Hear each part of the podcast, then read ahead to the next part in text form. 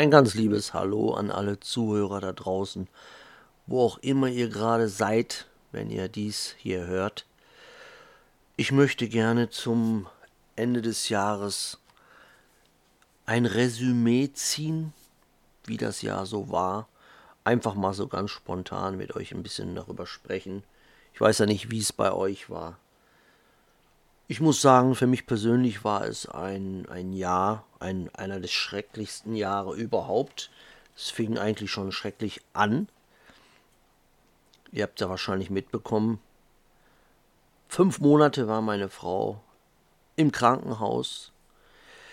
Ja, als sie dann wieder nach Hause kam, gab es ebenfalls ein böses Erwachen, nämlich als ich die Feststellung machte, dass sie in den fünf Monaten dennoch völlig falsch eingestellt wurde, was natürlich für mich dann bedeutete, dass ich doppelt und dreifach stark sein musste. Es ist leider so, dass meine Frau auch bis heute nicht einkaufen gehen kann alleine, auch nicht mit mir zusammen. Die Ängste sind größer denn je. Dennoch habe ich mich nicht niederknüppeln lassen vom Feind oder überhaupt vom Leben ist bei mir nicht drin, seit ich zu Jesus gefunden habe, sowieso schon mal gar nicht. Ja, und jetzt musste ich so zurückdenken, letzt, die letzten Tage, wie es letztes Jahr war, wo ich dann völlig alleine war. Man wusste nicht, wie es weitergeht. Frau im Krankenhaus, schlechtes Befinden. Man denkt viel nach, man geht in sich, man sucht die Nähe von Jesus, man sucht Erkenntnisse, fragt nach neuen Erkenntnissen, bittet Gott um neue Erkenntnisse, versteht vieles nicht, fragt dann Gott um eine Offenbarung diesbezüglich. Die kam Wochen und Monate lang nicht bei mir, hab trotzdem nicht aufgegeben, hab dann mich quasi wie Hiob spirituell in den Staub gelegt. Ja, und auch jetzt muss ich wieder so über solche Zeiten nachdenken. Es war nicht das erste und letzte Mal, sicherlich wird es auch nicht gewesen sein, dass ich wie Hiob im Staub liegen muss, ausharren muss im Leid und hoffen auf bessere Zeiten. Gerade die Weihnachtszeit, die für mich als Kind und junger Mensch immer die schönste Zeit des Jahres für mich war früher, als ich noch Katholik war. Ja, und irgendwann fing es dann an, dass gerade zur Weihnachtszeit immer das größte Elend passierte in meinem Umfeld, in meinem eigenen Leben. Und ich habe ja schon mal ein bisschen angeschnitten, wo es anfing bei mir. Und ich gehe mal zurück ins Jahr 1999, wo ich noch mit meiner Ex-Freundin zusammen war, die auch sehr krank war psychisch. Sie hatte auch Tinnitus, schon im fortgeschrittenen Stadium. Tinnitus kann ja zu Wahnsinn führen, wer sich ein bisschen damit beschäftigt. Und bei meiner Ex war es so, die war des Öfteren dem Wahnsinn nah. Oder wie man sagt, des Wahnsinns fette Beute. Ich habe trotzdem gekämpft, obwohl ich damals beileibe nicht die mentale Kraft hatte, auch nicht mal im Ansatz, die ich heute besitze, durch Gott. Ja, und dann war es vor Weihnachten. Es schien diesmal ganz gut zu laufen. Und dann, glaube ich, das war eine Woche vor Weihnachten, wo sie dann wieder der Floh gebissen hat und ihr dann plötzlich einfiel, die Beziehung wieder mal zu beenden. Und ich ging dann, war sehr wütend war damals noch mit Gott nicht ähm, auf einer, einer sehr positiven Ebene. Ich habe Gott für alles die Schuld gegeben, was in meinem Leben so passiert ist. Ich habe ja mal mit euch drüber gesprochen. Ja, ich habe dann meine Ex quasi verflucht. Ich habe gesagt, jetzt werde ich gehen, werde sehr traurig sein, werde sehr einsam sein, gerade über die Feiertage, aber es wird die Zeit kommen, wo es mir besser geht wo ich über dich hinweggekommen bin. Aber es werden Zeiten kommen, wo du doppelt und dreifach Einsamkeit verspüren wirst und an mich denken wirst und mich eines Tages vermissen wirst. Ja, und damit packte ich mir meine Koffer stieg in den Zug, stieg dann in Gelsenkirchen Hauptbahnhof aus, sah den Weihnachtsmarkt und dann kam eine gewaltige Woge der Trauer, der Einsamkeit über mich. Da sah ich Weihnachten zum ersten Mal mit ganz anderen Augen. Fuhr dann nach Hause zu meinen Eltern zurück, wo ich dann wieder wohnen musste. Meine Mutter stand schon an der Tür, als ich mit den Koffern da antanzte und sagte, ja, brauchst gar nichts erzählen. Ich habe schon geträumt, was passiert ist. Ja, meine Mutter hat auch diese Gesichter, die drei Stück in unserer Familie haben, drei Leute. Meine Mutter hat's, ich hab's und meine Schwester, die ja inzwischen auch verstorben ist, aber da werde ich gleich drauf eingehen, etwas näher. Naja, jedenfalls eine Woche vor Weihnachten, ich wusste weder vor noch zurück, war innerlich total kaputt, war damals noch ein Beta-Männlein, hatte den Geist meiner Mama in mir, sehr emotional, sehr weich. Da musste ich gucken, irgendwie einen Neuanfang finden. Ne? Zum Glück war ich nicht ganz allein in meinem Schmerz. Meine Schwester Claudia damals war mit einem Moslem zusammen, wieder einmal geschlagen worden, wieder einmal im Frauenhaus gelandet, die dann auch bei meiner Mutter unterkommen musste über die Feiertage. Ja, konnte man sich da wenigstens ein bisschen austauschen. Meine Oma lebte noch, mein Vater lebte noch, die meisten Verwandten lebten noch, so dass ich nicht völlig allein war, mir aber doch ziemlich allein gelassen vorkam. Da war auch keiner, mit dem man wirklich über, über sowas reden konnte. Er hat mich dann trotzdem irgendwie durchgewurschtelt, habe auch die Feiertage rumbekommen, auch Silvester. Habe mich auch damals viel mit, mit Buddhismus, mit Reinkarnation, mit Außerirdischen, auch schon mit dem Weltuntergang beschäftigt. Habe aber alles irgendwie zusammengemixt. Da kam ich überhaupt nicht auf einen, auf einen gemeinsamen Nenner irgendwie. Hatte auch damals richtige Todessehnsucht. Ich habe mich nach, nach dem Weltuntergang gesehen. Und damals gab es ja die ersten Weltuntergangsszenarien. Da sollte ja der, der große Stromausfall kommen. Viele Leute sagten, ja, alle Computer würden ausfallen. Äh, das würden die Computer nicht hinkriegen, wenn die Uhr auf Jahr 2000 geht. Ich hätte mich gefreut. Ich habe damals gedacht, ja, hoffentlich, hoffentlich kommt der große Knall. Aber der kam natürlich nicht. Ja, und dann ging es weiter. Ich kann mich daran erinnern, wie ich einen Tag nach Neujahr da stand, sehr depressiv und dachte, wie soll es jetzt weitergehen? Und es ging weiter. Es ging irgendwie weiter. Jetzt, über 21 Jahre später, wenn ich damals gewusst hätte, was alles noch auf mich zukommen würde, dann hätte ich mir wahrscheinlich einen Strick genommen, wie so manche meiner Freunde und Bekannten und Arbeitskollegen es gemacht haben. Aber heute als Christ ziehe ich sowas natürlich nicht mal in Erwägung, klar. Ähm, ja, wie gesagt, dieses Jahr würde ich, wenn mich jemand fragen würde, was hast du denn für positive Erlebnisse gehabt, die könnte ich euch an einem Finger abzählen diese positiven Erlebnisse. Ja, doch, die, die spirituellen Erkenntnisse, die Gott mir gegeben hat. Ja, und der, mein YouTube-Kanal, der ja sehr gewachsen ist. Die vielen Geschwister, die ich kennengelernt habe, kennen und lieben gelernt habe. Den Livestream, den ich nach wie vor sehr, sehr gerne mache. Also doch, doch ein paar schöne, positive Sachen.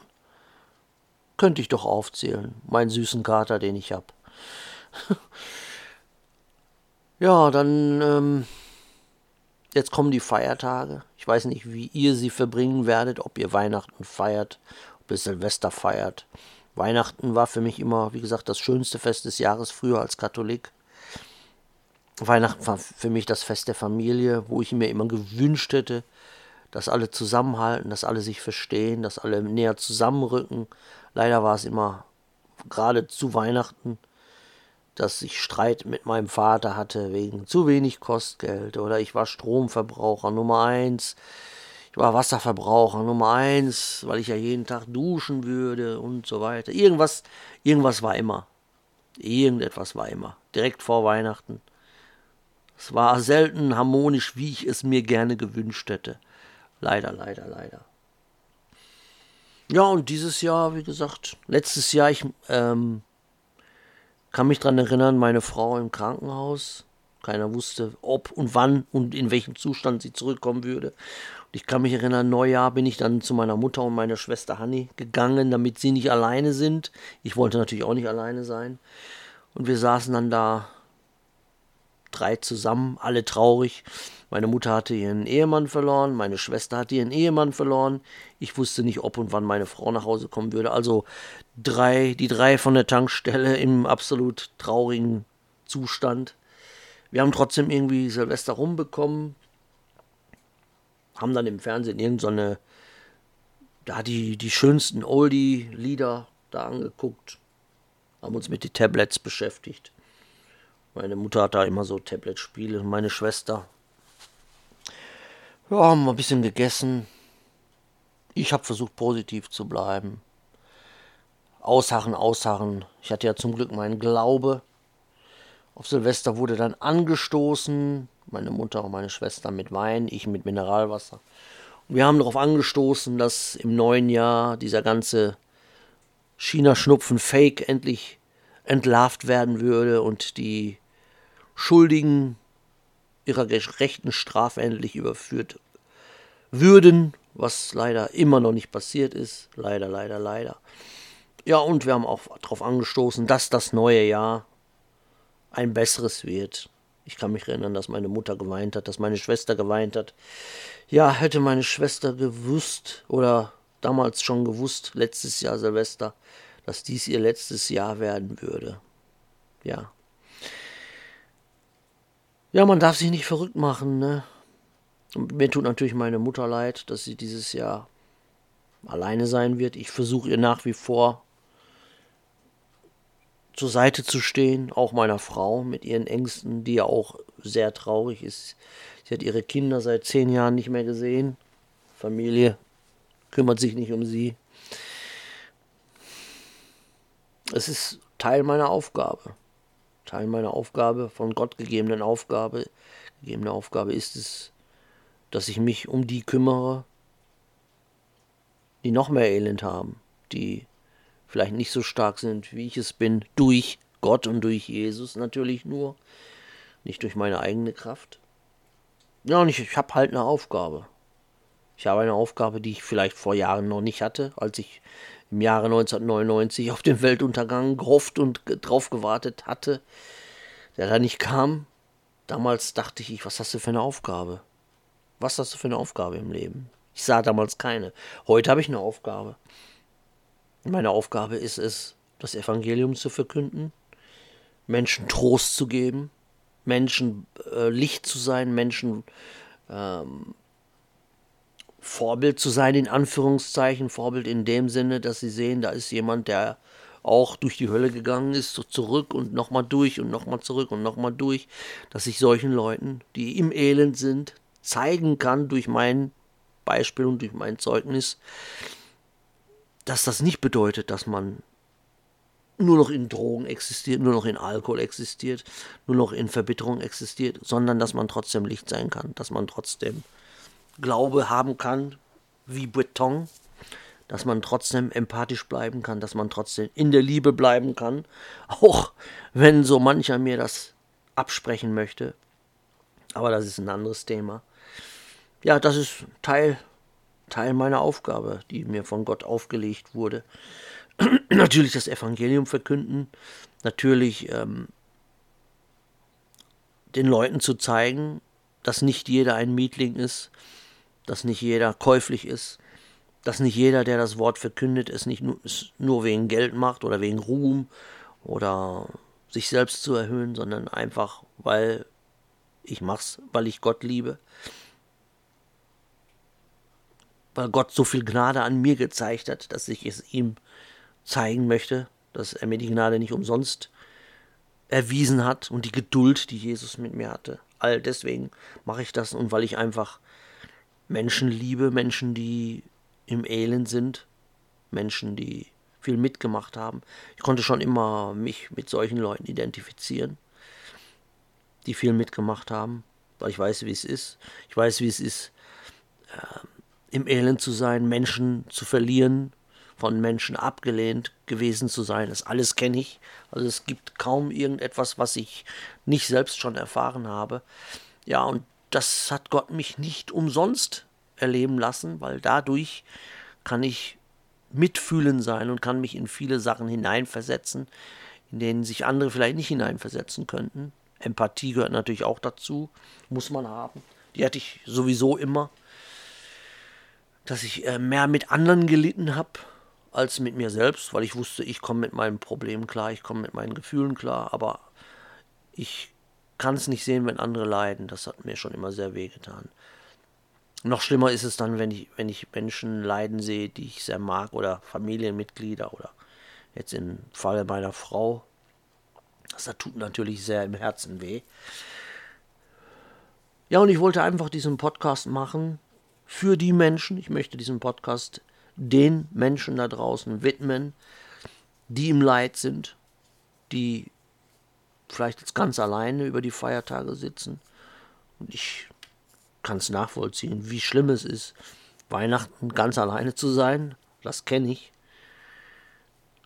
Silvester ganz alleine zu sein. Und es heißt ja nicht umsonst, dass gerade Weihnachten die meisten Menschen in eine Psychiatrie eingeliefert werden, die meisten Menschen sich umbringen, weil so ein Fest wie Weihnachten ist natürlich schön, wenn man Familie hat, wenn man Menschen um sich hat, wenn die, die man liebt, die man selber liebt und von denen man zurückgeliebt wird. Aber wenn man natürlich über die Feiertage niemand hat, kein Hahn, der nach einem kräht, das ist dann schon ist eine ganz andere Baustelle. Ne?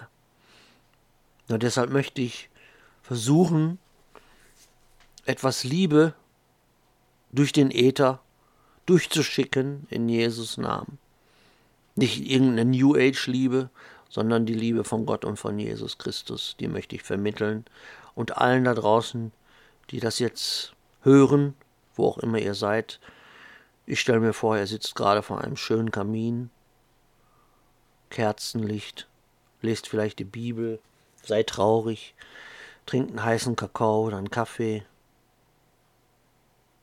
wartet auf Jesus, hofft auf eine Offenbarung, hofft auf Kraft, hofft auf Erkenntnisse, hofft auf ein Wunder, hofft, dass diese ganze Fake-China-Schnupfen endlich vorbei ist. Ja, da sind natürlich viele Gedanken, Gefühle, die in einen umherwirbeln wie so ein Karussell. Aber ich kann euch nur sagen, macht euch keine Sorgen, macht euch nicht zu viel Sorgen. Denn Gott sitzt am längeren Hebel. Gott hat einen Plan. Und der Plan geht über den Plan der satanischen Elite. Und ich weiß, wie es ist. Viele haben Hoffnung auf Menschen gesetzt. Viele haben gehofft, ja, Trump wird uns retten, Putin wird uns retten, wer auch immer wird uns retten. Ja, da habe ich auch mal zugehört, aber man darf nie vergessen, selbst wenn irgendwelche Menschen uns retten würden, dann auch nur, weil Gott sie dazu auserwählt hat. So wie damals Mose, Abraham, David und so weiter und so fort. Die zwölf Jünger und so weiter. Aber wichtig ist, dass wir unseren Fokus auf Gott und Jesus richten, dass wir uns 100% sicher sind, dass er jedes einzelne Haar auf unser Haupt kennt dass er unsere Tränen sieht, dass er unsere Sorgen sieht, dass er sieht, wie wir versuchen, täglich mehr zu sein wie Jesus, sein Angesicht suchen, seine Liebe suchen, seine Nähe suchen. Das sieht Gott und Gott weiß, dass wir Menschen schwache Geschöpfe sind im Grunde genommen, die immer mit sich selbst hadern ja, und ihr dürft jetzt in solchen Momenten nicht zweifeln. Auch wenn ihr alleine seid, auch wenn ihr niemand habt. Und ich weiß, ich kenne viele Geschwister, die alleine wohnen. Geschwister, die nicht mal eine Wohnung haben oder in einem Wohnwagen alleine sind. die eben, so wie ich, etliche Familienmitglieder verloren haben. Aber ihr seid nicht alleine. Kein Mensch ist eine Insel. Zieht euch nicht zurück, sucht euch, vernetzt euch. Und wenn es nur online ist, natürlich ist es kein Ersatz. Online ist kein Ersatz. Wir Menschen, wir, wir müssen uns gegenseitig Liebe zeigen, wir müssen uns gegenseitig in den Arm nehmen. Das ist schon wichtig. Die Kommunikation, Augenkontakt. Einfach mal ein nettes Wort. Das ist schon was ganz anderes. Aber nicht jeder hat's. Und ich möchte auch allen Liebe da draußen schicken, die ebenfalls Familienmitglieder verloren haben, die, die Witwen, die vielleicht sogar eine Tochter verloren haben, so wie jetzt meine Mutter. Meine Schwester war ihre allererste Tochter. Das ist Horror, das ist, also das gönnt man seinem schlimmsten Feind nicht, ne?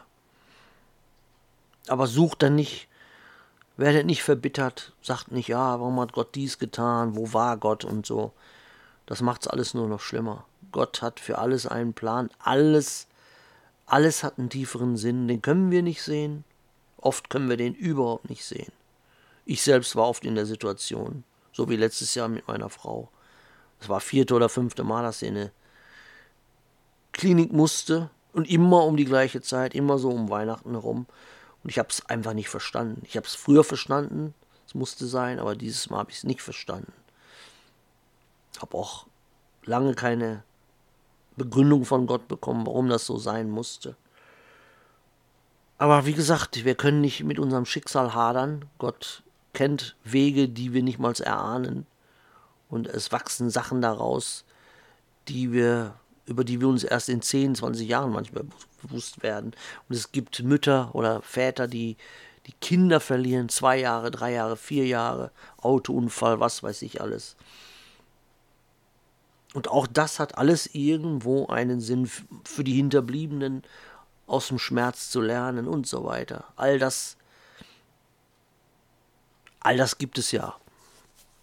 Aber gebt nicht Gott die Schuld. Er ist uns nichts schuldig. Er ist uns nichts schuldig. Aber ich weiß, ich habe die Zuversicht, und die Bibel sagt es auch, eines Tages wird er all unsere Tränen abwischen. Und wir haben auch die Zuversicht, es steht in der Bibel, dass keine Träne verschwendet ist. Also wenn ihr zu Hause alleine sitzt und denkt, ja, für wen heul ich überhaupt? Sieht doch eh keiner. Doch, Jesus sieht's, Gott sieht's. Und jede einzelne Träne wird aufgefangen in einem Gefäß und Gott sieht's. Gott sieht unseren Schmerz, unser Leid, auch unsere Liebe, auch unseren Kampf.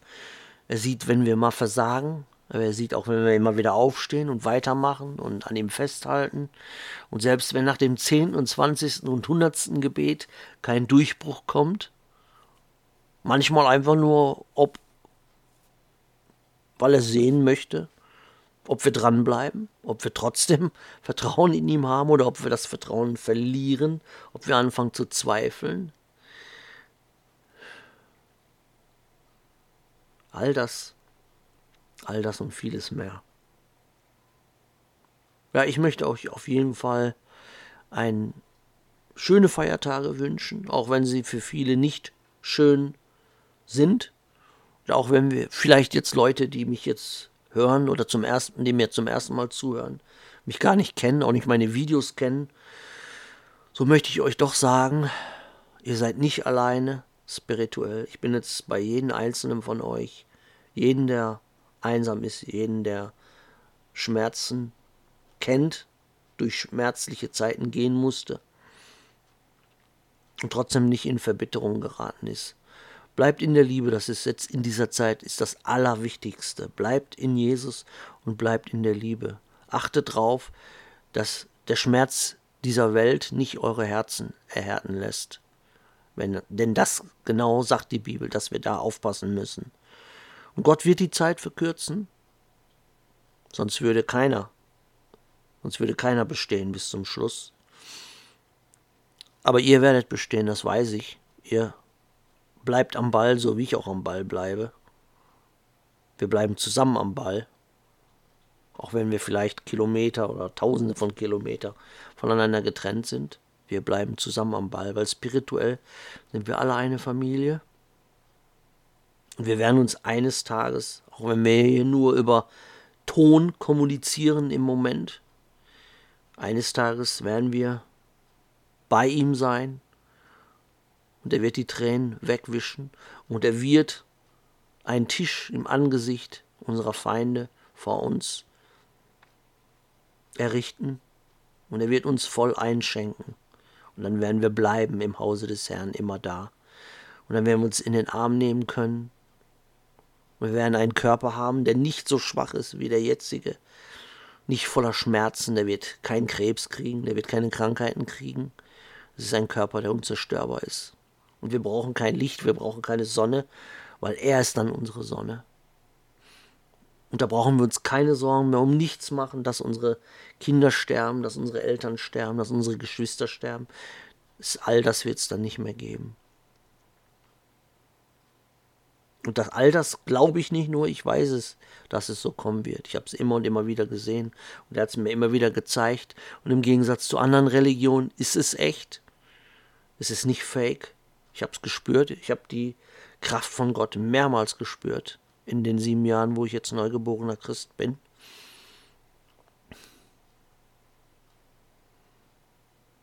Ja, und wenn ihr einsam seid, schreibt mich ruhig an.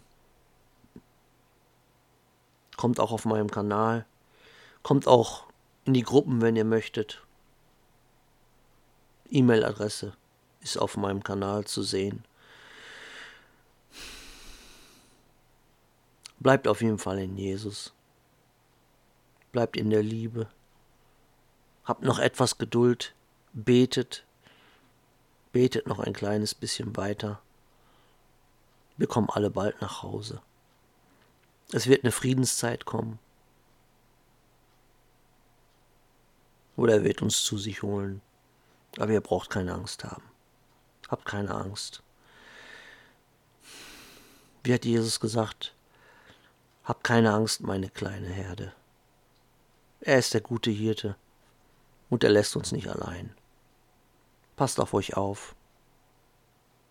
Seid frohen Mutes und seid gesegnet in Jesus Christus mächtigen Namen.